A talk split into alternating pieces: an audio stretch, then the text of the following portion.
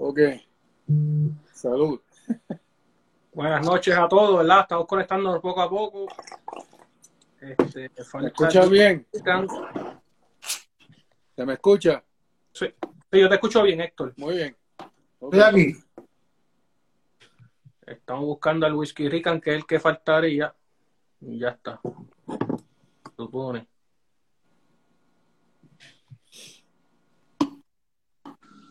Excelente, estamos todos aquí ya conectados. Muy bien. Saludito a todos los que se están conectando eh, y buenas noches a todos. Bienvenidos a otro episodio más de El Túnel del Tiempo. Nosotros somos los recreadores de historia de Puerto Rico. Mi nombre es Pablo Pérez, me conocen como The Whiskey Rican. Y junto a aquí, allá al ladito tengo al señor Geraldo Pérez. Allá abajo tengo a Héctor eh, pues, Héctor Díaz, perdón, se me fue en blanco de momento el apellido. Yo conozco a Héctor de hace más de 15 años, así que, que me debería, sí, ¿cómo es? Carrera de baquetas para este soldado. A mí se me olvida mi apellido a veces también. Y entonces tengo por aquí al señor eh, eh, Félix Rivera, así que saludito a todos que nos, están sintonizando. En el día de hoy, la, perdóname, en la noche de hoy, en este episodio número 3, estamos ya cuarto, Creo que es el cuarto, sí. Este ya es el cuarto ya. El cuarto episodio, pues este cuarto episodio vamos a estar hablando del Puerto Rico del siglo XVIII y, y, y que eran los puertorriqueños del siglo XVIII, ¿verdad? Nuestros ancestros, que eran los, de ahí de, ahí nosotros venimos. Así que sin más preámbulos, vamos, vamos a darle comienzo a esto. Vamos y yo voy a empezar con esta preguntita, ¿verdad? Porque para entender eh, eh, qué está pasando en el siglo XVIII en Puerto Rico, debemos entender qué está pasando en el siglo XVIII en el mundo, ¿verdad? Y, mayormente en Europa, que, es donde está España, que somos colonia del, reino español en esa época. Así que si alguien pudiera abundar de, cómo, eh, cómo España inicia el siglo XVIII, ¿en qué estado está? Eh, España está básicamente, cuando empieza el siglo eh, Muchachos, ¿verdad, Dios?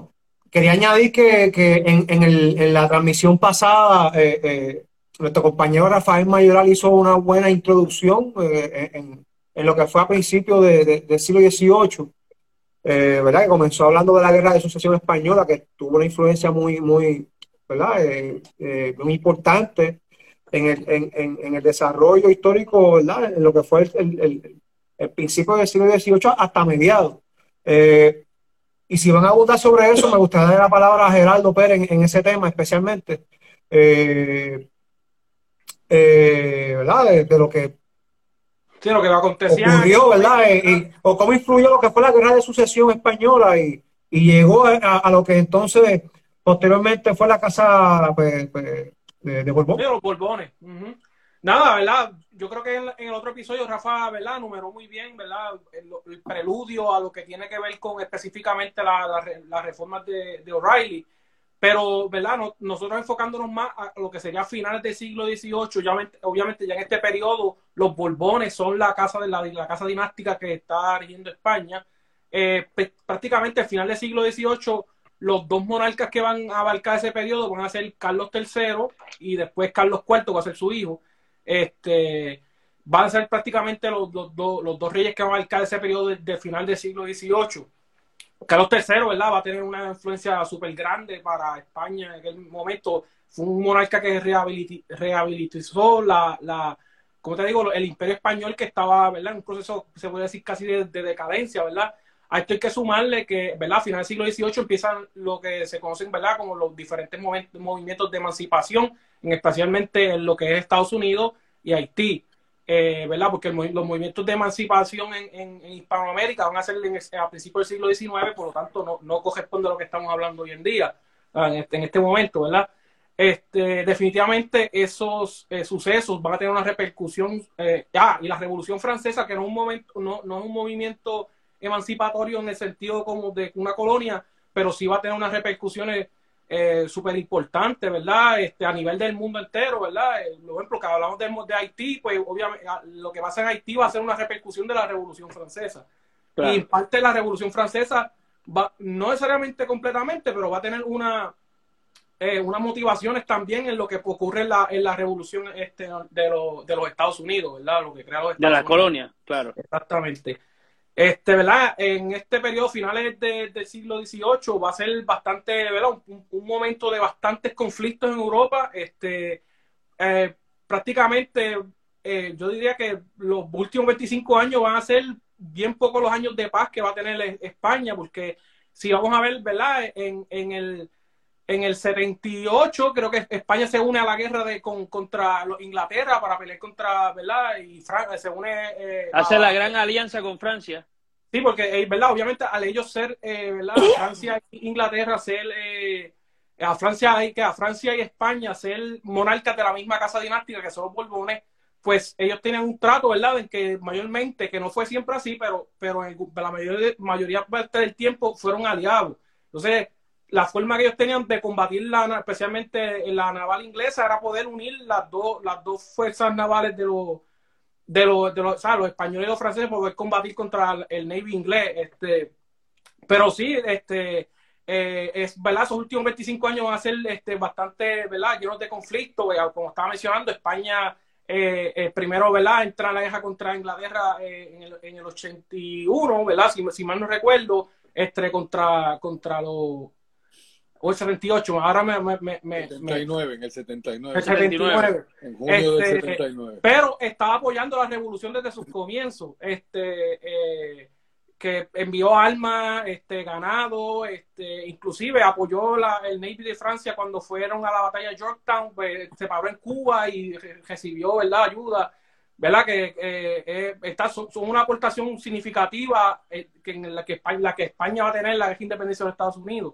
Este, después de eso, ¿verdad? Este, tenemos que, eh, ¿verdad? Se da la revolución, ¿verdad? Vamos a decir, vamos a brincar un, poquito, vamos a la revolución haitiana. Francia, eh, se, ¿verdad? Empieza lo que se llama el... Oye, Gerardo, Gerardo, lo que quisiera, ¿verdad? Hacer un paréntesis ahí, que, que con, ¿verdad? Cuando mencionas de que España aportó muchísimo a lo que fue la guerra de independencia de Estados Unidos, apoyando a los, a los, a los americanos, eh, pues, que, que, mencionamos España y la gente piensa que fue peninsulares que vinieron de España allá acá y no eran eran fue, fue se, se, convocó este, una serie de tropas que, que, estaban en las Américas ya, ¿verdad? Bernardo de Galvez la, la, la, ¿verdad? La, la reunió este, y las organizó desde Cuba. No sé si quieren abundar un poquito más en eso, porque yo entiendo que eh, eh, Puerto Rico tuvo que haber algo ahí también. ¿Cómo es? Sí, sí, sin duda alguna, debe, eh, eh armas, cargamento, este, algún tipo de, de, de, supplies tienen que salir de, la, de Puerto Rico y de Cuba para, para las Antillas. Eso, sin duda alguna, eso es una de las ayudas que España, este, que no se menciona mucho, ¿verdad? Pero que una de las ayudas que España este, hizo a, a, la, a, la, a la guerra de independencia de Estados Unidos, definitivamente. Si no, eh, de hecho, si ese tema, ¿verdad? Vamos a, darle un, un momentito para tocarlo. Yo creo que el hombre sería Héctor, que nos podría dar un poquito más de información con más detalles. Si, va, si es algo que vamos a tomar, pero ¿Seguro? más posible, Héctor, para no. Para sí, bueno, en 1779 España le declara la guerra a Inglaterra, ya formalmente. Como tú acabas de decir, ya desde hacía años llevaban eh, proveyéndole suplementos a los independentistas americanos, armas, dinero eh, todo tipo, de uniformes, eh, todo tipo de suplementos de guerra. Abrieron sus puertos para que cualquier barco americano que necesitara suplementos fuera a ese puerto y lo recibía y eso no lo pagaba eh, Estados Unidos. Estados Unidos no tenía una marina de por sí, era cada, cada lo que le llamaban las 13 colonias, que eran, no eran estados porque todavía no se habían constituido, pero cada uno de ellos tenía su propia marina, si es que tenía, marina de guerra, quiero decir. Entonces llegaban a los puertos españoles, donde fuera, alrededor del mundo, y ahí recibían suplementos y los pagaba el rey de España. Y eh, bueno, eso fue una ayuda grandísima porque un barco americano corsario que estuviera operando en el Pacífico, ¿a dónde iba a ir a buscar suplementos? Tenía que ir a, las posesiones españolas, ahí no había más nada. Y en Sudamérica, en Centroamérica, en el Caribe, en todas partes, sobre todo en Cuba. Luego, cuando España declara la guerra, como mencionó aquí el general Galvez, organiza un ejército que traía tropas de todas las Antillas y de, eh, de México y de España, claro está, de Francia también, y él era el gobernador de Luisiana, la Luisiana española. En Luisiana había grupos eh, allí asentados de, muchas partes del mundo. Había alemanes, había franceses, había Cajuns, lo que le llaman los Cajuns, que habían bajado de Canadá cuando los, los ingleses se apoderaron de Canadá. Y él formó un ejército con toda esta gente que hablaba todo tipo de idiomas. Eh, algunos tenían entrenamiento militar, otros no. Eh, y los lleva a luchar contra el ejército profesional inglés que había en esa área, en la Florida del Oeste. West Florida se llamaba. Y vence a los ingleses en todas las batallas. Y captura un ejército inglés completo. A la misma vez, las fuerzas españolas estaban atacando a los ingleses alrededor del mundo, no era solo aquí en América. En Centroamérica hubo batallas y el padre de Bernardo de Galvez, don Matías de Galvez, dirigió las batallas allí y España también las ganó todas. Sacaron a los ingleses que estaban establecidos en Centroamérica cortando, eh, obteniendo madera y, varios materiales que necesitaban para su armada. Y en el mar también, eh, por ejemplo, la Marina, la, Armada Española, junto a la francesa, atacan a los ingleses en todas partes. Y una de las cosas que, que lograron, que muy poco se conoce, es que fue, capturaron un convoy inglés completo, era de 55 barcos y capturaron 53. Ese convoy venía a las Américas. Ha sido la pérdida más grande que ha tenido Inglaterra en toda su historia de convoy, incluyendo la Segunda Guerra Mundial. 53 de 55 barcos, solo dos barcos lograron escapar. Y eso, pasó a nivel de las Azores. Eso lo hicieron eh, un almirante español, el almirante Córdoba Córdoba, en agosto de 1780. Y luego están, comentando por ahí que, ver este live es mucho más entretenido que embotellarme la información para la reválida, así que parece que alguien está pidiendo una reválida de historia o algo así, así que, ¿verdad? Pues, bueno, no, no, eh, nos brinda placer y honor saber que estamos entreteniendo y educando a la vez, que eso igualmente, en realidad poder cubrir lo, que, lo que le hace falta para la reválida. Oye, yo creo que, ¿verdad? Hemos, hemos hablado del, del, contexto histórico mundial, qué es lo que estaba pasando, cerquita Puerto Rico también, pero hay que hablar del puertorriqueño de, que estaba viviendo aquí en Puerto Rico, ¿verdad? Tenemos a Revalida de guía turístico. Ah, excelente, excelente, qué bien. Un pequeño, muchos guías turísticos. Un pequeño detalle sobre la, la guerra de independencia de Estados Unidos y Puerto Rico. Eh, no me acuerdo en qué, fue, eh, qué fecha fue exactamente, pero España todavía no había entrado en guerra, así que es previo a junio de 1779. Llegaron dos barcos eh, corsarios americanos que estaban siendo perseguidos por una fragata inglesa. Ah, llegaron a Mayagüez, si no me equivoco. Llegaron a Mayagüez, exactamente. Sí, yo sé de eso. Y se metieron al puerto de Mayagüez a buscar protección y claro, los británicos no se atrevieron a entrar porque estaban en guerra y no querían causar un, un incidente. Y allá el alcalde del pueblo el teniente de guerra, que se le llamaba entonces, dice, bueno, pues no, estos barcos son españoles ahora. Y les puso la bandera española y le dijo, bueno, ahora pueden salir. Y salieron y los británicos no se atrevieron a capturarlos porque eran barcos españoles, supuestamente. Ellos sabían que eran los barcos americanos que acababan de entrar. Claro. Pero, pero no querían causar un incidente internacional y los dejaron escapar por eso. Sí, sí, atacar esos barcos hubiera sido atacar al, reino español para esa época. Creo que fue en 1776, me parece, no estoy seguro. Sí, he escuchado de esa, de esa anécdota de Mayagüez, ¿verdad? Y es súper interesante. Pero entonces, hablando, ah, ya terminamos del... Si me permite, no, eh, simplemente, ¿verdad? Culminar lo que está hablando del, del, contexto, hablar rápidamente de la revolución haitiana, la cual va, ¿verdad? Va, va, a tener una influencia importante en Puerto Rico porque va a haber un temor de, ¿verdad? Un levantamiento de esclavos, de una invasión de Francia este, se van a enviar tropas de Puerto Rico a pelear a, la revolución haitiana, eh, especialmente los granaderos del regimiento fijo. Eh, igualmente, ¿verdad? Eso fue durante la, primera coalición que, contra la República Francesa, que España fue enemiga de Francia.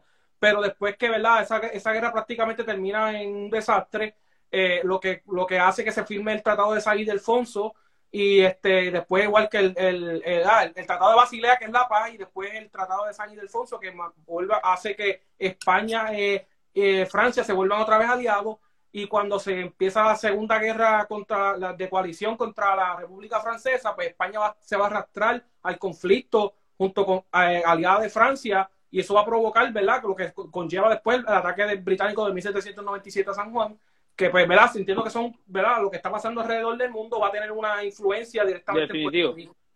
Eso era Definitivo. Pero entonces, este, y muy bien dicho, ¿verdad? Y gracias, de verdad, este, excelente. Pero eh, hay que hablar entonces también de, del puertorriqueño que está viviendo en, en, en, ese, en ese Puerto Rico del siglo XVIII. Y, y, yo creo que estamos representando aquí este, varios aspectos de, de la comunidad puertorriqueña del siglo XVIII. Por ejemplo, yo estoy representando un soldado de las milicias disciplinadas este, en cada partido o pueblo. Este, hubieran estado destacados unos, unos soldados que hacían esta función de milicia disciplinada en caso de defender el partido o la isla, o también eh, funcionaban como el tipo de alguacil en el pueblo. Este, pero si ustedes pudieran abundar también este, de, qué tipo de, de, puertorriqueños están personificando en la noche de hoy.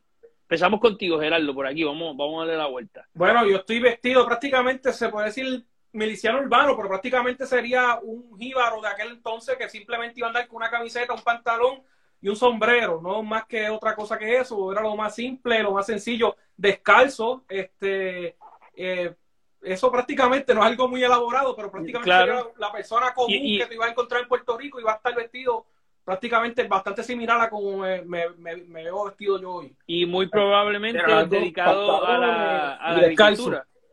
Sí, este, a la agricultura, igual que ver con el ganado, este, pero principalmente, o sea, eh, ¿verdad? El cultivo del café entiendo, del, del, tabaco en menor medida, el azúcar va a ser un poco más tarde, pero Igualmente que iban a estar, ¿verdad? especialmente las plantaciones en la costa van a estar con eh, esclavos africanos. Eh, precisamente creo, creo que en el 1735 el gobernador, este, no me acuerdo el nombre, pero él, él, él, ahí mismo se empieza a introducir el cultivo del café y en Puerto Rico empieza a tener ese ese eh, ese auge. El Ramírez de Ramírez de Estenos también algo tal puede Felipe que se llame. Ramírez de Estenos. Felipe, ese mismo. Este, pero entonces, eh, Félix, ¿qué, qué, entonces, ¿qué tipo de puertorriqueño estás personificando la noche de hoy? Bueno, yo estoy tratando de personificar, ¿verdad?, lo que sería un, contrabandista en cualquier punto de cualquier, ¿verdad?, de la costa de la, de la isla. Lo, el, objetivo es eh, representar eh, parte, ¿verdad?, de la, de la, de la economía que, que en aquel momento, en el siglo XVIII, que el contrabando era uno de los métodos económicos ¿verdad? que más influencia tenía. Eh, y es a través del contrabando donde el puertorriqueño, pues como representa a Gerardo, ¿verdad? Como el miliciano urbano, o el urbano, el campesino, pues conseguía pues, pues su ropa, en ocasiones armas y, y otros tipos de objetos que eh, en, un comercio pues regular, pues en aquel momento, pues como no existía de una forma vigorosa, pues a través del contrabando tenían sus cositas. Sí, definitivo. No, no, que, también el, mismo mercado legal a lo mejor era altamente regulado por el gobierno y entonces también... Muy costoso. Muy, costoso, muy costoso. Incluso este Ledru en, en, en, su relato, que, fue una persona, un naturalista que vino aquí a finales del siglo XVIII, en su relato él dice de que de que el puertorriqueño prefería más el contrabando, dado que el producto que español que a pesar era inferior en, cuanto a calidad, era más caro que conseguir un producto francés o inglés a través del contrabando, a través del contrabando. Así que, que sí, que, el contrabando, pues prácticamente fue, fue la, esa, esa fuerza económica que, que, ¿verdad? que el puertorriqueño se mantuvo conectado a ella durante todo ese siglo XVIII y también pasado siglo XVII, valga, valga, valga la la economía se basaba más bien pues, en, lo que es una economía más mayormente de sustento, en el sentido de que como el puertorriqueño en, ese, en ese siglo, pues básicamente tenía, eh, o sea, el puertorriqueño no era pobre en cuanto a alimentos, o sea, los alimentos aquí abundaban, eh, la siembra, los plátanos, eh, los frutos, aquí abundaban, así que ese tipo de necesidad no la tenía, pero sí necesidades en cuanto... Pues, materia textil, ropa y otras cositas que sí las consiguen a través del, del, contrabando. y un contrabandista, lo que yo pienso en el día de hoy. Conseguir una, una pala, conseguir este un, una máquina de, lo que claro. sí, instrumentos, instrumentos, instrumentos musicales, este, instrumentos musicales, algún tipo de bebida, cualquier libros, incluso este, vino, por ejemplo, el vino, cosas así que venían de Europa que no se podían fabricar aquí, pues Y pues, entonces, eh, eh, y vamos a hablar del contrabando ya mismito, este, mucho más a fondo, porque tenemos que mencionar a Miguel Enríquez. Pero entonces, eh, seguimos aquí con, con, el gran Héctor. ¿Qué, ¿Qué, estás personificando? ¿Qué tipo de puertorriqueño estás personificando? Bueno, aquí yo estoy vestido más bien de una persona además de, de clase más alta, un hacendado, ya de finales del siglo XVIII. Y está vestido con ropa más fina, digo, se supone que se luzca más fina, ¿no? No, en realidad. Pero bueno, que, que dé la impresión. Pero la cosa es que para finales del siglo XVIII ya la economía de Puerto Rico se estaba desarrollando mejor porque las reformas que se habían introducido a partir de la visita de O'Reilly y a partir del trabajo que hicieron los gobernadores que estaban ahí después de, de O'Reilly, o sea, O'Reilly no fue gobernador, él vino a hacer una inspección, pero esas reformas se empiezan a implementar y para finales de siglo habían rendido bastantes resultados y había grandes hacendados, no todos, claro está, la gran parte de la población era pobre, pero ya el, comercio de contrabando era menos, aunque había contrabando todavía. ¿Por qué? Porque entonces se, se, empieza a enfatizar ya para ese tiempo, no la agricultura de subsistencia, que era lo que había regido en Puerto Rico por, por, por siglos, sino ya la, agricultura de exportación. Y se exportaba café, se exportaba azúcar. El tabaco no era de muy buena calidad, pero luego lo mejoraron y empezó a exportarse también. Y, se abrieron puertos, se habilitaron más puertos en España para que se pudiera comerciar con ellos. E incluso se podía comerciar con varios puertos en América. El problema que había todavía era que el único puerto habilitado en Puerto Rico para transportar las mercancías era San Juan y el que viviera en Mayagüez, por ejemplo, tenía una carga de, no sé, de yuca, de plátanos o algo que quería enviar a algún sitio, tenía que buscar cómo las transportaba por tierra hacia San Juan para luego que saliera un barco a cualquier de estos destinos para que se pudiera vender allá. Todavía eso estaba atrasando, pero sin embargo, muchas de estas reformas ya estaban eh, afectando eh, eh, y mejorando el nivel de vida y, e incluso la población se había más que duplicado desde el tiempo que, llegó Riley. Se habían fundado nuevos pueblos, nuevos partidos, como le llamaban en ese tiempo, y, e incluso eh, se habían fundado escuelas, había una ley de, educación que eh, la, no me acuerdo el nombre del gobernador, pero la cosa es que la implementa y dice que todos los niños blancos, pardos y negros libres tenían que asistir a la escuela. Ah. la comunidad es la primera en, todo lo que es hoy Estados Unidos. Esa es la primera escuela integrada, sistema de escuela, porque no era. No, es, no es, don eh, Miguel de Muesas. Muesas, ese mismo. Muesas. Muesas. Eh, eh, esta ley. Y también él pidió que se fundaron en una universidad que no se llegó a fundar eh, pero estaba muy interesado en mejorar todos estos aspectos de la vida del puertorriqueño, que por siglos había sido un marasmo total, que en San Juan, bueno, pues se conseguían muchas cosas y eso de vez en cuando que llegaba un barco con mercancía, pero en el resto de la isla, honestamente, había que vivir del contrabando, como dijo Félix, porque si no, no se conseguía nada. Y como la tierra producía lo que uno comía, pues no había que estar trabajando y agricultura comercial no, no se podía desarrollar porque no había mercado, no había salida para los productos.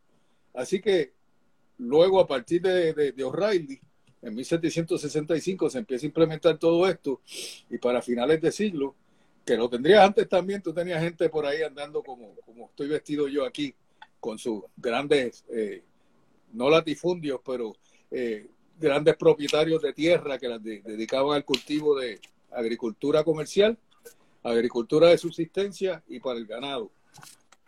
Para eso, eso es lo que estoy representando. Exacto. Entonces, eh, también, obviamente, hay que, hay que hablar y, mencionar la esclavitud, que, que, también era, era parte de la, de la, obviamente, lamentablemente, pero es que así era, no era en Puerto Rico solamente, era en el mundo entero del siglo XVIII. Y aquí habían personas que traficaban esclavos, y personas que, que pues lo, lo, incluso alquilaban. Habían personas que tenían esclavos que se los podían alquilar a, una finca por algún tiempo determinado o algún tipo de cosa, que eso es verdad un algo medio oscuro, pero que siempre eh, hay que mencionarlo porque está atado a nuestras raíces. La verdad es que sí.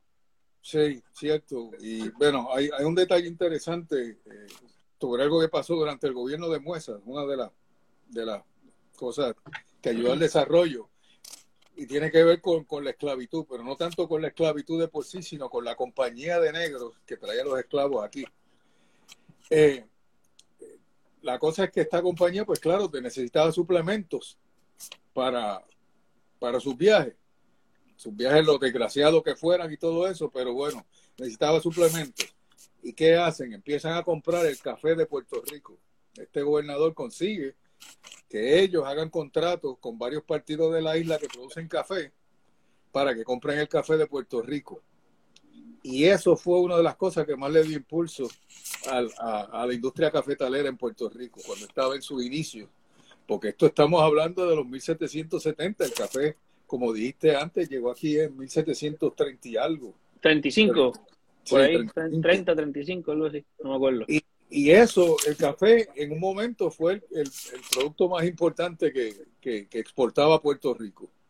Y bueno, aparte de la, del azúcar, pero el café era aún de, mayor, tenía mayor demanda. Definitivo. Eh, la esclavitud, bueno, pues eh, fue una cosa que fue terrible, y, pero los esclavos, no, no todo el mundo podía tener esclavos. O sea, definitivamente. Los esclavos eran muy caros y había que pagar impuestos por y no todos los negros eran esclavos. No todos los negros eran esclavos. No, no todos los negros. Tampoco.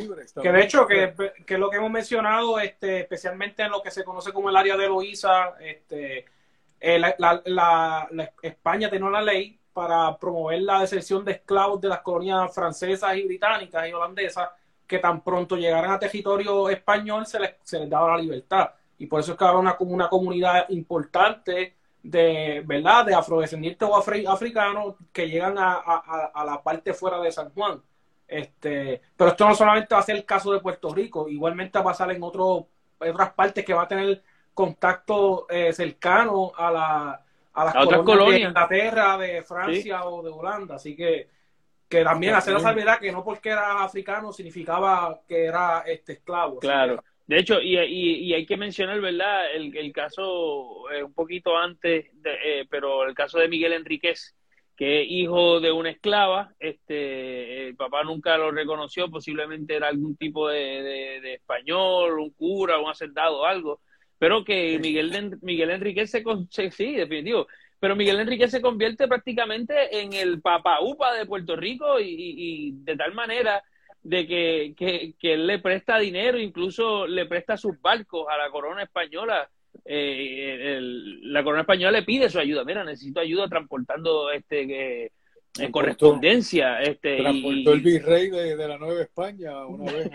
transportó el virrey. ¿Usted lo que es pedirle? Es lo equivalente, es lo equivalente que si el gobernador le pide, le pidiera a un narcotraficante un favor.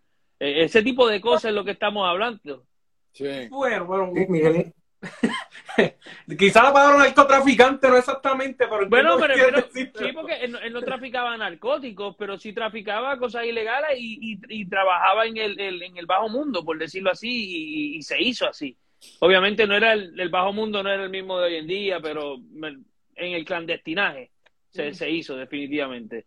Este, no, y también eh, hay que mencionar. No cabe duda que la, figura de Miguel Enrique es, eh, ¿verdad? Eh, tuvo un rol bien importante, no, no solo en lo que fue, ¿verdad?, en, la economía de Puerto Rico en esa época, sino de lo que representaba Miguel Enríquez. Un criollo, este, un, ¿verdad?, este, una, negra. Oye, no, hay, no hay razón por la que nosotros estuviéramos escuchando el nombre de un hijo de una esclava, este, bastardo, un hijo bastardo de una esclava, no hay razón pero hoy sin en día es un héroe o por decirlo así o un por los logros alcanzados. claro, por los logros alcanzados. Bueno, que, el rey y básicamente ha, sido una, ¿verdad? Ya que estamos en esa línea, pues el puertorriqueño, pues del siglo XVIII, mira, pues podemos decir que en parte se parecía un poco a Miguel Enriqueza, era, era una persona que era, era decidido, era, oye, era trabajador, eh, cuando, cuando yo a veces escucho personas que pues, ah, puertorriqueño del siglo XVIII, que si no trabajaba, oye, era una persona trabajadora, lo que pasaba es que en cuanto a cultivo, pues, bueno, no cultivaba lo necesario para vivir. Que fuera para generar ingresos, vamos a decirlo así. Correcto, porque no había, es que. No había un comercio. No había incentivo para. No, había incentivo, correcto. Y, lo, y de hecho, lo, menciona Alejandro Riley, él lo menciona, él dice que esta gente, si se dedicaran a cultivar solamente por cinco días, no tienen que cultivar más en todo el año. Un ejemplo. pero, no, no es porque fueran, no es porque fueran vagos, es porque simplemente es, pues, porque, era sí, no, ¿y dónde la necesidad. Cultivaban lo necesario. Quiero ponerlo pero más sin embargo, luego de la reforma de Alejandro Riley, como pues, ya que están mencionando a Alejandro Riley, que instituyen entonces estas milicias disciplinadas, eh, muchos, muchos voluntarios se fueron a, ¿verdad? a reclutar en las milicias disciplinadas, tanto así, tanto así que en, en, en, Fernando Millares, ¿verdad? En su, en su recorrido en el 70 y 75, describe que ya prácticamente en, en, en, toda la isla ya habían alrededor de 17 compañías de infantería de milicias disciplinadas, con sus cuarteles, y cuatro de caballería y cuatro de caballería ya, ¿verdad? Ya, ya establecida. Y, y, y, y esto influyó muchísimo en la vida de puertorriqueño de aquel entonces porque ya tenía una actividad más que hacer, algo en que ejercer, donde lucirse, donde mostrar su, su, su, su valía, que de hecho la valía de puertorriqueño de esa época bien lo describen las diferentes personas que vinieron aquí y, y describen a puertorriqueños de esa época como una persona valiente, ¿verdad? Eh, honorable, hospitalario con el extranjero. Sí. Este, Cosas que todavía se, han mantenido. ¿Mm? Cosas que todavía nosotros este, todavía. sí, definitivo. todavía todavía inclusive en, en, en, en servir en, lo que son las fuerzas armadas. Eh, y se destacan una vez sirven en las fuerzas armadas. Correcto. Yo lo que el ejemplo que quería dar si fuera en tiempos modernos eh, de por qué el puertorriqueño no tenía incentivo para, para desarrollar una agricultura de exportación. Imagínense hoy día alguien que esté en Mayagüez y tiene un producto que va a vender, entonces tiene que caminar a pie hasta San Juan, porque no puede ir por barco, eso estaba prohibido, tiene que ser por a pie. Hoy los caminos son mejores, pero, pero imagínense, ¿Y en qué? una, con una yegua, con una mula, porque no había muchas carretas tampoco, eso casi nadie lo tenía. No, el, carreta la tenía el hacendado, el jefe del barrio por allí. Llevar su producto a San Juan, hoy, hoy día, caminando desde Mayagüez, para llegar allí a ver si llega un barco que pueda salir y cuando sale, aparte de pagar una, unos impuestos altísimos, porque traía el producto de otro pueblo, no era de San Juan. ¿Quién haría eso hoy? Yo creo que ninguno de nosotros. No, muchachos. Así que imagínense en ese tiempo para qué. Si yo tengo comida ahí, yo tengo plátano, tengo yuca, tengo cazabe, tengo una vaca que me da leche, tengo gallinas, tengo todo eso. ¿Para qué voy a estar yo con eso? Y si necesito vestirme, pues los contrabandistas me proveen lo que yo necesito. Y esa es la cosa. No era vagancia, era sencillamente eh, usar la cabeza. Nadie lo haría hoy. Sí, sí, no, no, no había esa necesidad tampoco de, de, de, un capitalista, por decirlo así, de, generar dinero en ese aspecto. No, porque es que porque no había las facilidades de comercio adecuadas para el, para el puertorriqueño, ¿tú me entiendes? por, eso, es que recurría al contrabando. No, podían, no podían ¿cómo es? ahorrar dinero, comprarse un iPhone, qué sé yo, un PlayStation o o un juego de la época, ¿sabes? Ese no era, no era la mentalidad en realidad. Eh, eh, uno, el dinero que uno tiene es para comprar ropa, es para comprar alimentos, para comprar, ¿verdad? Ese tipo de cosas. Este, ya las clases sociales más altas pues empiezan a tener dinero y, y, lo gastan en pinturas, en, en distintas otras cosas, en, pero no, no es el puertorriqueño común definitivamente. y de hecho, valga la relación que las clases sociales altas donde estaban establecidas eran en las ciudades, o sea, San Juan, ¿verdad?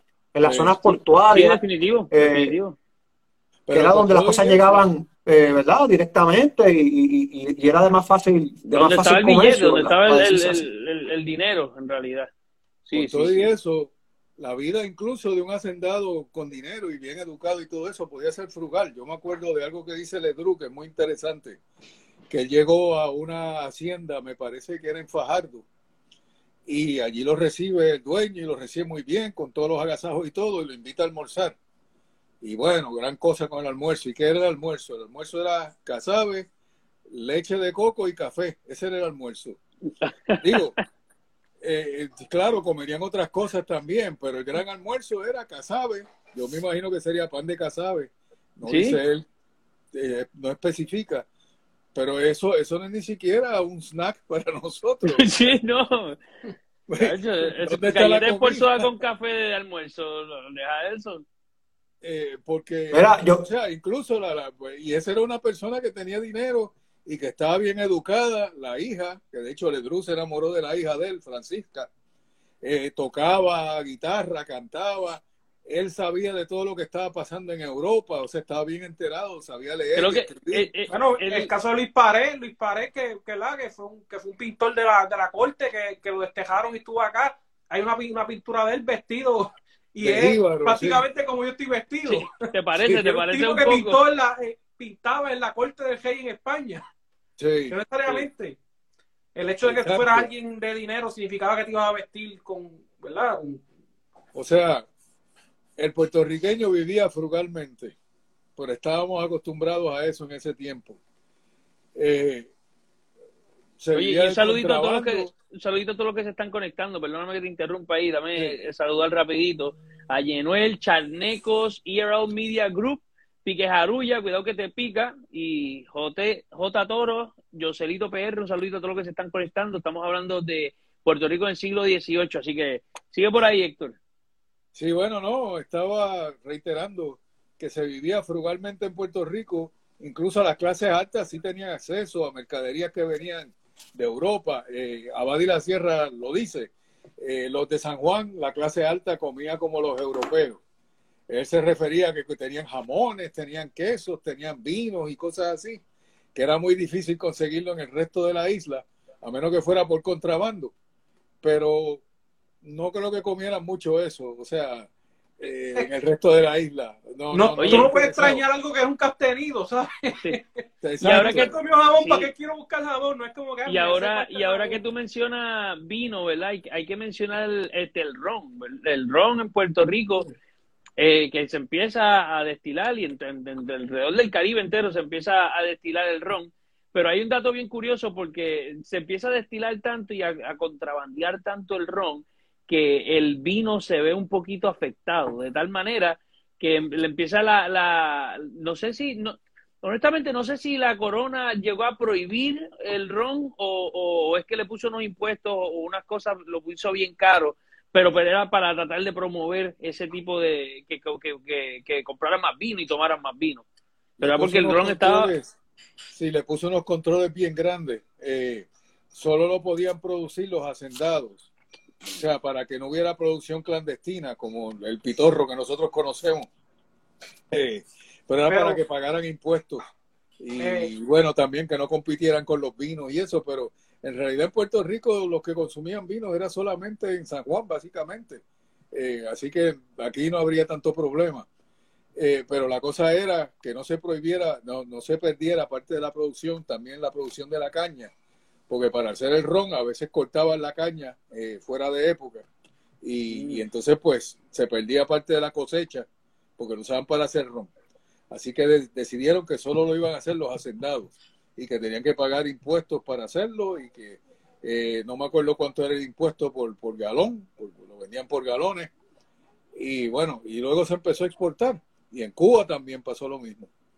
Eh, pero era básicamente una, una práctica de control comercial. Sí, eh, sí, definitivo. El, el, y, ¿verdad? Como, como un dato curioso, el, el tipo de, de, vino que estaba llegando aquí a Puerto Rico sería lo que hoy en día es más parecido al vino de Jerez, del, sur de España, un vino fortificado con, con, más alcohol, este, y ya está oxidado la mayoría de las veces. ¿Qué pasa? Que este tipo de vino se preserva más, dura más el viaje, y entonces pues se puede disfrutar. Y ese es el vino en realidad que tradicionalmente nuestros tatarabuelos hubieran tomado hasta prácticamente el siglo siglo XIX, cuando ya empiezan a venir barcos un poquito más rápidos desde España a Puerto Rico, empiezan a llegar este, el control de temperatura, ese tipo de cosas. Pero el, tipo de vino que estuviera tomando el puertorriqueño, a ver, si no tuviera ron, eh, lo más probable, el, alto por ciento puertorriqueño hubiera estado bebiendo ron. Entonces, pues las personas de, de, de mayor caudal, mayor o, o, perdóname, que estuvieran en las ciudades, estuvieran disfrutando de, de vino, posiblemente autoridades también. Un detalle interesante sobre el ron es que el ron que se, se producía en ese tiempo no era el ron este refinado que se produce ahora, de 80 grados prueba. En ese tiempo creo, era, creo que era como 200 grados prueba. O sea que eso uno le acercaba la cara y se la quemaba. ¿no? De hecho, eh, eh, sí, hay récords hay, hay, hay récords de, eh, que dicen, ¿verdad? De personas que tomando el ron perdían visión, se quedaban ciegos este, después de las aumetas que cogían. Este, y es el, el tipo de, de, destilado, ¿verdad? Que tenían que hacer, poco a poco van perfeccionándolo y se va perfeccionando un poquito mejor. Pero eh, curiosamente, el, primer nombre que toma el ron aquí en el Caribe es eh, por la isla de Barbados, si no me equivoco, por allá, y le llamaban Kill Devil o Mata Diablo. Así que usted imagínense cómo tienen que haber ese ron sí, te tumbaba los pelos del pecho. Sí, sí, señor. Tómate el COVID. Pero otra, otra cosa interesante sobre el ron es que Abad la Sierra dice, cuando hizo su viaje, nos, gusta el ron y la historia. ¿eh? Sí, 1782 él hace su viaje alrededor de la isla y dice, básicamente la única medicina que había en Puerto Rico era el ron. Se lo tomaban internamente como tónico, se lo tomaban para disfrutar y si tenían infecciones en la piel o cualquier eh, problema, enfermedad, se lo untaban o se lo tomaban también y esa era la medicina. El remedio, el remedio para todo. ¿Por qué tú crees que esos bojachitos de pueblo siempre están bien? no se enferman, yo nunca he visto un enfermo. No, ya no, no están enfermos. Excepto que no tienen hígado, pero aparte de eso, pues. Exacto. Todo lo demás, muy bien que ah, otra cosa que quería, que quería mencionar, añadir a esto que estamos hablando, es que el puertorriqueño de aquel entonces era bien fiestero. Eh, hablan los obispos de que habían hasta 40 días de fiesta durante el año. Eran mayormente ¿verdad? relacionados a fiestas religiosas, pero 40 días se puede imaginar, y mayormente eran candelarias que estaban hasta de la mañana cantando y bebiendo. Este, así que se pueden, se pueden imaginar este, que son las quejas que tenían, que, decían que deberían prohibir ese tipo de de práctica por los obispos específicamente. Pero lo gracioso es que por debajo de los obispos están los sacerdotes. ¿Y qué pasa con los sacerdotes? Que los sacerdotes se metían a las peleas de gallo y a beber. y, estaban, estaban metidos. Estaban con el pueblo. Que eran, de aquí, de, que eran de la, de la isla, ¿verdad? Que eran criollos de la isla. Pero ellos mismos. Eh, ¿verdad? Era, era, eran, ¿verdad? La iglesia que entonces tuvo, una, ¿verdad? una importancia significativa para la vida de aquellas personas era prácticamente la forma en que muchas veces el gobierno recurría a poder eh, eh, enforzar, la, que las leyes se cumplieran, era a través de la, iglesia. Este, porque como estamos hablando ahorita de, esa prohibición del vino, ¿tú crees que esa ley iba a llevar, iba a llegar al centro de la isla, ¿no? no o sea, lo más que podían hacer es esperar que el obispo obligara al sacerdote y el sacerdote hiciera algo, ¿verdad? Medio tímido de que esa, ley se cumpliese. Así que. el sacerdote probablemente le metía el ron también. O sea... Bien seguro. Este, habla que eran fiesteros, este, lo, que, lo que he visto, ¿verdad? las diferentes fuentes hablan de que eran fiesteros y que. incluso, incluso en los velorios. En los velorios. Eh, sí, exacto, que si vemos el, el, el, cuadro de Francisco Yel, dice velorio, pero si si no había un cadáver en el medio, tú quitas el cadáver del nene en el que está en el medio, parece una fiesta, no parece un velorio. Hay un este, lechón asado. Sí, no, bebiendo y tocando cuatro, se ven, o sea, tocando un instrumento de cuerda en el medio de, de, parece un bullicio, en vez de un, que, que, un, ¿sabes? un sitio donde está, se está observando un luto, ¿verdad? O algo así, no, no, no es lo que parece por lo menos en el cuadro, así que, y Francisco ya es alguien contemporáneo, ¿sabes? Que no, que no. era, así era como era un, ¿verdad? Un, un, evento funerario, en este caso un baquiné. Era de esa manera, donde se, se cantaban unas, unas, canciones y, y mm, tal vez no era un baile, por decir un baile de Navidad, pero sí eh, se realizaba un tipo de fiesta. Sí, algo ¿verdad? Este, creo que Manuel Alonso lo describe muy bien en el libro del Giba. Ah, interesante.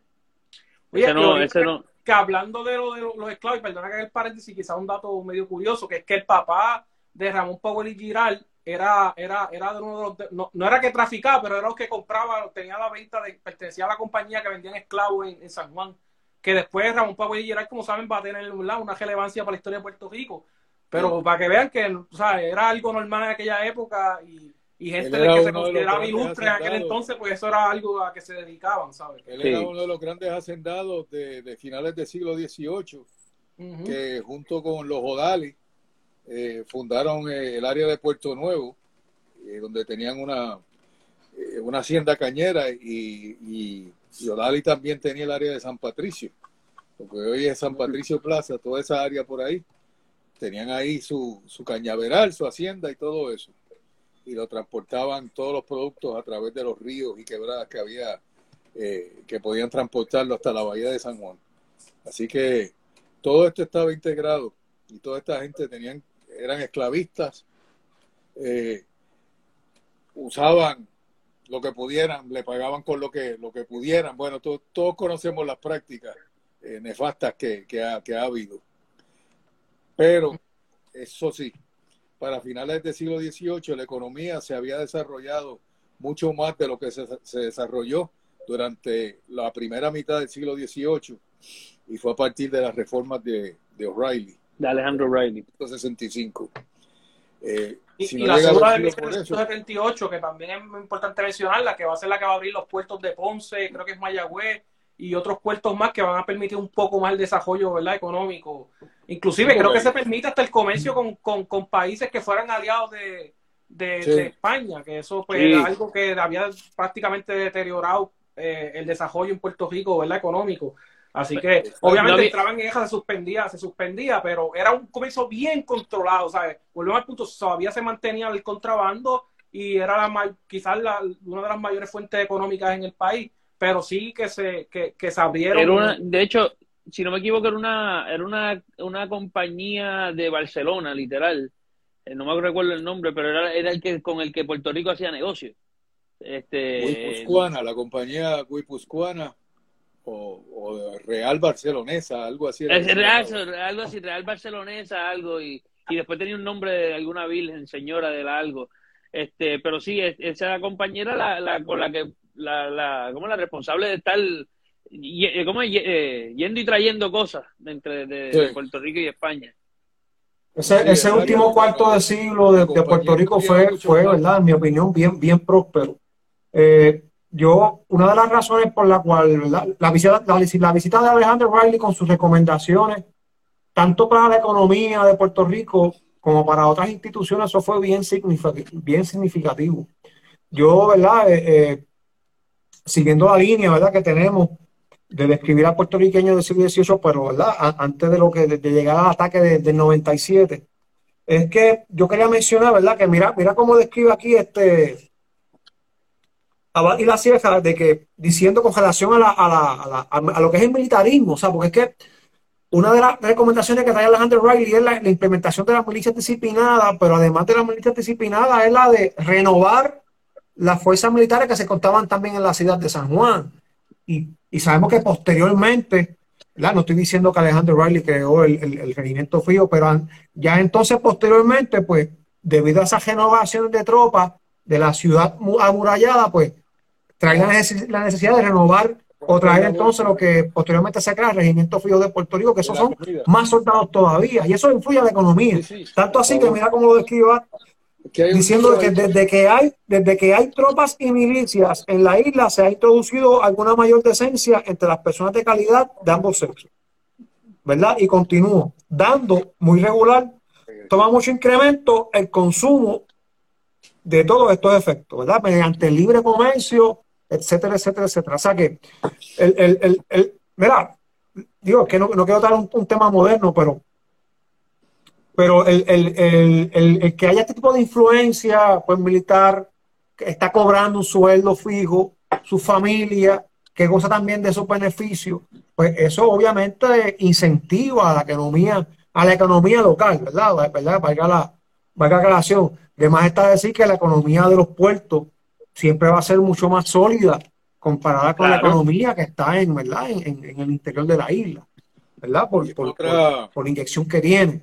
Eh, pero cabe, cabe mencionar, ¿verdad? Que, regresando a, la línea de puertorriqueños del siglo XVIII, que representando lo que tú estás vistiendo, Pablo, que es el uniforme ahí de milicia disciplina, de Puerto Rico, en este caso de infantería. Eh, muchos puertorriqueños acudió a ese llamado, eh, ingresando a las filas de las milicias disciplinadas, urbanas también, eh, pero la disciplina era, era, la que sí tenían ya un sueldo, un sueldo más fijo. y eso pues incrementa en, en, la economía. Y también incrementa culturalmente en otras cosas. Por ejemplo, es sabido que el, el, puertorriqueño de esa época, pues además del juego, de jugar gallo y todo lo demás, también le gustaban las corridas de caballo, que eso hasta hoy en día, vete a los campos, yo he participado en corridas de caballo, a mí me enseñó mi, esposa Ashley, yo no sabía. Oye, pero eso es algo que, que tú, tú, vas a una monta de caballo y eso son cientos de personas montando caballo. Así mismo lo describe Abad y la Sierra, así mismo lo describe Ledru en su visita. De hecho, Ledru, este, menciona, Ledru menciona que las mujeres aquí eran tremendas, montaban. como, como, como, tremendas, sí unas amazonas tremendas. Montaba muy bien y cogían esos caballos, le ponían unos lacitos, una cintita. Eh, bueno, ese caballo era como. Yo, imagínense, o sea, eso sería como decir un auto de lujo en aquel entonces, porque eso no lo podía poseer todo el mundo. La fiebre, la fiebre, esa era la fiebre de antes. Exacto, exacto. Ahí sale el boceteo y todas esas cosas. salieron, de ahí. Pero de ahí surgen, ¿verdad? parte de nuestra idiosincrasia, pues ya, mira, ya, ya, ya, ya existía ya, ¿verdad? Porque el, el, el, el, que nos gusta los caballos hoy en día, ya es puertorriqueño de finales del siglo XVIII, como bien nos describen, era bien amante a lo, ¿verdad? Lo que son las montas de caballo, que hoy en día todavía eso existe.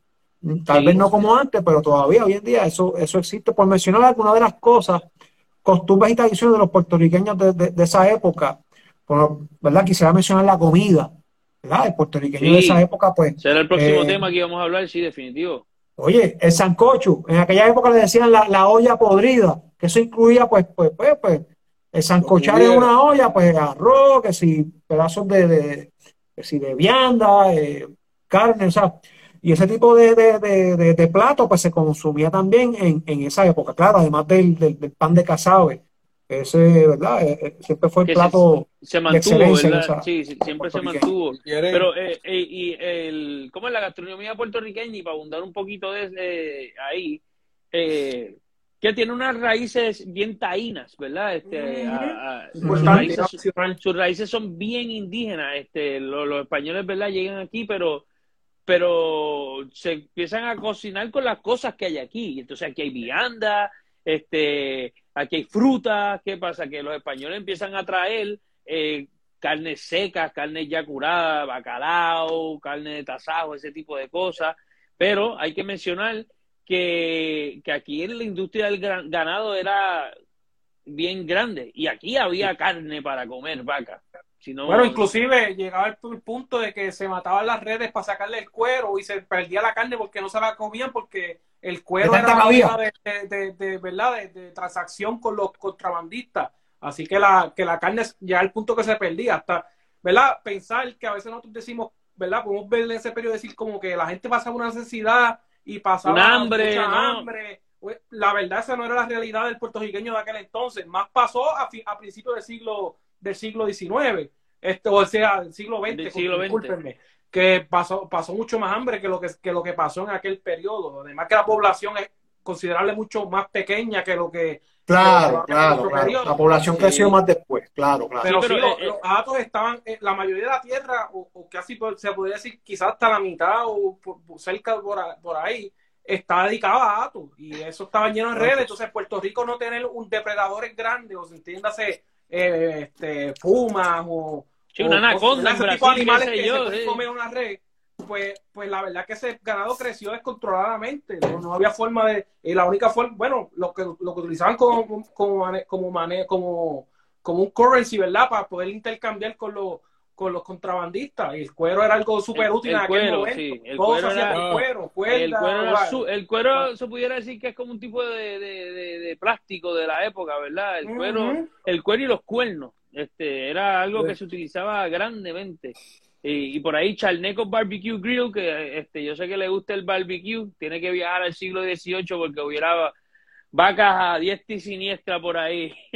Que, al fin y al cabo la vida del campesino era muy similar a la que habían tenido los taínos y si tú ves, vivían hasta en bohíos también, ¿sabes? Que es otra cosa que la gente, ¿verdad? Eh, eh, literalmente la, la vida del, del, del, criollo en el, en el campo no, cambia. no hizo mucha diferencia del estilo de vida de lo que eran los, los taínos, ¿verdad? Correcto. con una diferencia, por ejemplo, pues el hecho de que tuviese las vacas que no existían cuando llegaron estaban los taínos pero sí eh, eh, prácticamente la dieta en cuestión de, de la, de la verdad, diferentes este, fruta, verdura, raíces, de mucha fruta, mucha verdura, ese tipo de, de, cosas que nosotros asociamos con, que, que, son cosas de abuelo, cuando uno piensa ver comida de abuelo, ese tipo de, fruta, este, pero que los abuelos son más viejos y pues obviamente son las personas, ellos aprendieron de sus abuelos y de sus abuelos y de sus abuelos, pero eh, es algo, ¿verdad? Es algo bien bonito que nosotros todavía eh, hemos preservado. Cuando miramos a hablar de hace 500 años atrás, 600 años atrás, que, que estos taínos este, comían la, misma yuca que tú te comes, ¿entiendes? O que ellos perfeccionaron, sabes que la yuca es venenosa, tú tienes que sí, ¿verdad? Para botar el veneno. Tienes que, tienes que prepararla, correcto. este Y cualquier otro... Este, que, que, le encantaba a los españoles eh, se enseñaron a los taínos a hacerlo con la harina de casabe que se mantenía muy bien, sobre todo en los viajes sobre el mar, mientras que la harina de trigo no se mantenía tan bien y el pan se eh, le daban hongos, le, se dañaba, pero el pan de casabe no. El pan de casabe dura mucho, mucho, mucho más, definitivo. Este, y eso es, eso es algo importantísimo, ¿verdad? En esa época no tenemos preservativo, no tenemos ningún tipo de, bueno, el único preservativo era la sal este pero no tenemos este refrigeración. No había nevera, eso, no había nevera. Lo que se hacía era se tejaba en la tierra con, con sal, ¿verdad? La tierra se metía y ahí sal, vinagre y, y, el ron.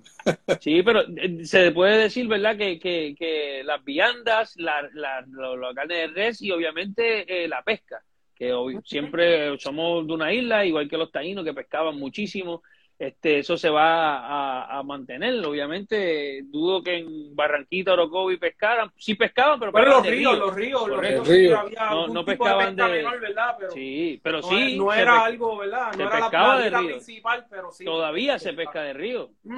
Y uno va allí a buscar camarones y esos camarones grandes a veces que uno encuentra ahí en el. la bruquena, la bruquena. riquísimo, riquísimo. Bueno, a mí no me gusta, pero sé que lo hacen a cada jato. A mí me gustan.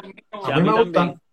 Algo interesante que dice Abadi la Sierra, eh, dice que muchas veces los puertorriqueños, le llama, creo que les dice íbaros, de hecho, no sé, pero el hombre de la montaña, ¿no? Que muchas veces lo que se, lo que comía era unos plátanos, eh, un poco de leche, porque tenía una vaca que le diera leche, no lo usaba para carne, lo usaban para leche. Para leche, claro. Igual que las gallinas, que eran para huevo.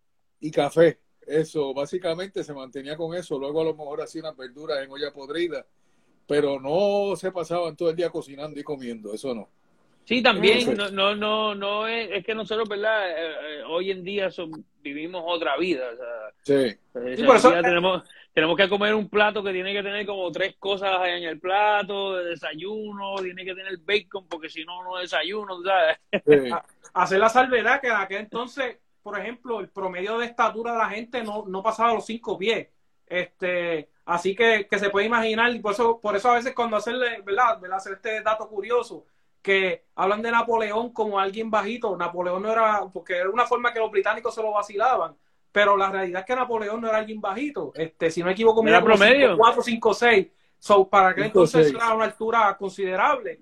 Este, y puedes ver que inclusive cuando se escogían a la gente para ser granaderos, que se esperaba que fueran personas de alta Los más altos. Si no me equivoco, eran 5'3 o 5, 5 ¿verdad? 5'2, 5'3 era la, estatura mínima que se requería. Y hoy en día un varón que mida 5'3, prácticamente otro le decimos en forma de relato. Chichón de piso, chichón de piso.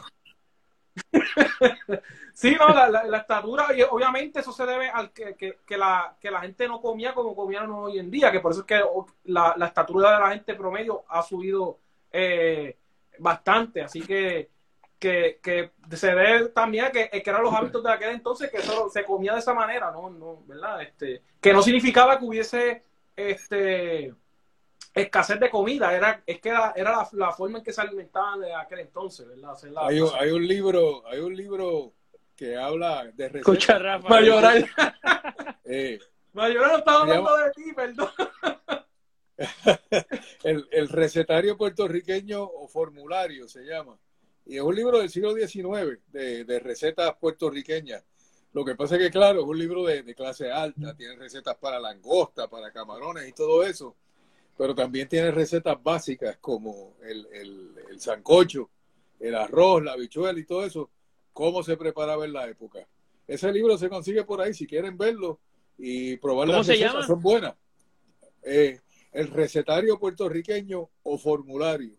Oye, y ya, bueno, ya que estamos, ya que estamos terminando, este, y vamos, como siempre recomendamos un libro, este, empezamos con la com- recomendación de Héctor, ¿Eh, ¿cuál era? Ah, bueno, está ese de, de las comidas y eso, eh, que se llama el recetario puertorriqueño o formulario. Lo tengo aquí, pero me tendría que levantar a buscarlo. No, no, no te preocupes, con el, con el título, con el título basta. Y tengo este que es en inglés, se llama 18th Century Reforms in the Caribbean. Eh, reformas en el Caribe en el siglo XVIII. Ah, ¿Qué excelente. pasa? Este es un estudio y sobre todo de- del gobernador Miguel de Muesas, eh, que es el, el primero que empieza a implementar todas estas reformas de O'Reilly. Para. Y ahí uno ve bien claro el cambio que hubo desde lo que había antes o lo que no había hasta que sale Muesas, que solo Sí, estuvo ho- sí, hospitales y de cinco años de gobernador, eh, hospitales, escuelas, agricultura comercial que no la había antes, eh, entonces el cultivo ya grande del café, de la, de la caña de azúcar, bueno, del ron también, y la mejora del tabaco y todo eso para que se pudiera exportar, todas estas cosas. Se lo recomiendo a todos. Excelente. ¿Tienes un librito, este Gerardo, que, que quisiera recomendar? Bueno, yo creo que la- lo, lo que sería la Biblia para nosotros de aquel entonces, para, saber ese periodo que creo fue un, un, ¿verdad? Una, una fuente primaria, porque la persona estuvo allí, este, Fray Ñingo Abad de la Sierra, ¿verdad? Historia natural, geográfica y el, título super largo de Puerto Rico, este, eh, lo pueden buscar, es un libro que posiblemente lo pueden conseguir hasta en Google. Yo no tengo una copia aquí, yo lo tengo en mi computadora.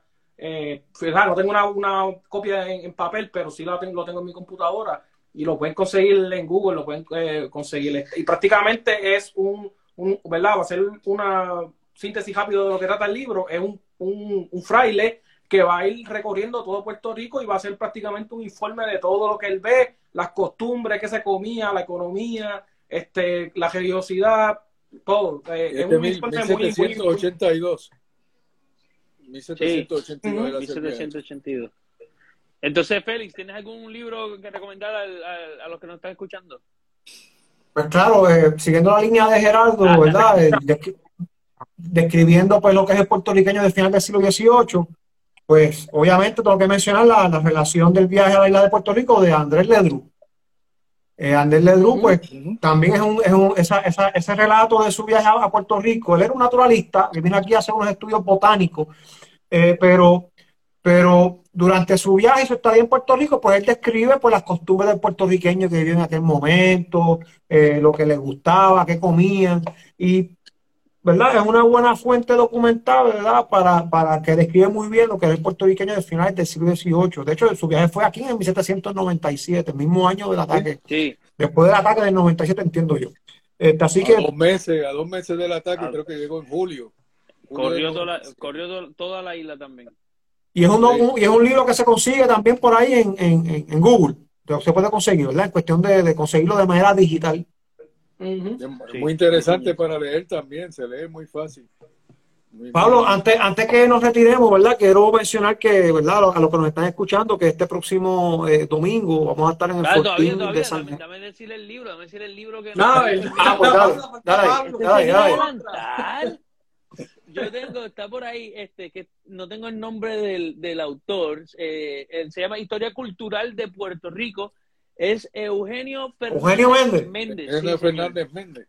Bueno, el libro es muy bueno, este, habla este, precisamente de la historia cultural, de la cultura de Puerto Rico, cómo evoluciona este, a través de los años. Un libro bien bueno, de verdad, este, es viejito, este, llevaba publicado eh, varios, varios añitos, pero es chévere, de verdad que sí.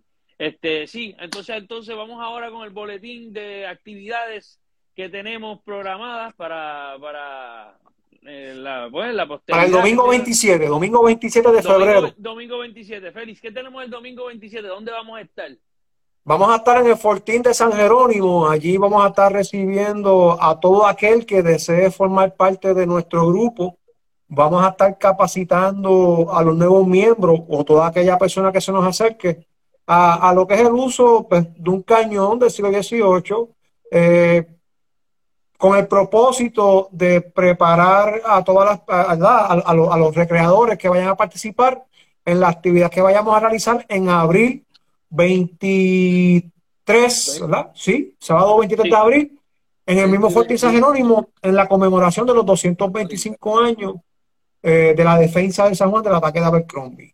Excelente, excelente. Así que eso es lo que tenemos ahora el, próximo, que es el domingo 27 de febrero. También vamos a estar en marzo 19 en el Fortín San Jerónimo nuevamente, eh, pero haciendo una práctica de, infantería. Así que toda aquella persona que desee ser soldado de infantería, milicia disciplinada, eh, milicianos urbanos, inclusive recreadores, ¿verdad? De, otros grupos que deseen participar con nosotros, pues pueden venir también y, recrear lo que ellos deseen, ¿verdad? Recrear lo que ellos deseen, eh, siempre y cuando sea del periodo del siglo XVIII, ¿verdad? Del ataque del las damas, incluyendo, incluyendo inclusive las damas, correcto. De una persona civil no tiene que ser militar, ¿verdad? Pero sí. que si quiere, le interesa, pues que sabe que es más que bienvenido. Definitivamente. Esta, esta, escuela de, del soldado, ¿verdad? Que estamos haciendo, esta serie de, de, de apariciones, este, y es dedicada, ¿verdad? A poder capacitar, entrenar a todos nuestros recreadores, este, que siempre, todos los años hacemos este curso para, darle un refresh, ¿verdad? Refrescar la memoria y que todo el mundo sepa lo que está haciendo, porque estamos bregando con un cañón. Así que todas las personas que de verdad le interese ser formal, ser un recreador histórico junto a nosotros, que le interese este pasatiempo, y, pues nos puede escribir, puede darse cita eh, ahí mismo en el Fortín San Jerónimo el próximo domingo 27, donde vamos a estar enseñándole, ¿verdad?, cómo es que se, el uso y manejo de, una pieza de artillería del siglo XVIII. sería lo que vamos a estar haciendo. Héctor, ¿tienes algo que abundar? Sí, no, lo que quería decir es que nosotros siempre tratamos de recrear la época, no de recrear un cuerpo o una cosa nada más como decirlo militar, sino lo civil, la situación, eh, las estratas sociales, todo lo que se pueda dentro de la época claro. para dar el cuadro más completo que se pueda transmitir. Cosa de que el que vaya allí, que no sepa nada, ya sale con un conocimiento, aunque sea que vio, eh, entiende lo que estaba sucediendo, entiende lo que queremos transmitir. Por eso los recreadores, eh, bueno, pues podemos ser de, de todo tipo. O sea, esa es la cosa. Ustedes nos han visto aquí a nosotros vestidos de diferentes impresiones y es que así es que lo hacemos. Pero también hacemos todo otro tipo de impresiones, de profesiones. De, eh, Félix estaba haciendo de farmacéutico en un en una eh, documental, un video que, que, vi los otros días y estabas tú, Pablo, ¿no? Y estaba Rafa eh, también que iban a buscar unas medicinas para cuando llegó la vacuna de la viruela a Puerto Rico. Eh, que es otra cosa que se hablará en otro momento, porque eso es importantísimo. Y bueno, pues todo eso lo queremos recrear, porque la historia de nuestro pueblo es bellísima y sí, tiene cosas muy feas como todas las historias, pero todo lo queremos saber, todo lo queremos transmitir para que entendamos de su vida. Eso era lo que quería decir. No, excelente, excelente. Bueno, yo creo que, que hemos, hemos tenido una, una buena una buena exhibición, ¿verdad? Un buen episodio. Otro episodio más del túnel del tiempo, así que hasta la próxima. Este martes no, el próximo. Vamos a estar en el, en el próximo episodio del túnel del tiempo, así que pendiente a las redes sociales que van a salir todos los anuncios y el próximo tema. Si usted quiere este recomendar algún tipo de tema, algún tipo de, pregunta, un tópico que usted quisiera que, nosotros cubriéramos, por favor lo puede escribir en los comentarios, ahí mismito, este, y con nosotros con mucho gusto, ¿verdad? Lo, lo tratamos de cubrir en el, en el próximo episodio. Así que, sin más preámbulo, hasta la próxima. Nos vemos en el próximo episodio del Túnel del Tiempo. Nos vemos.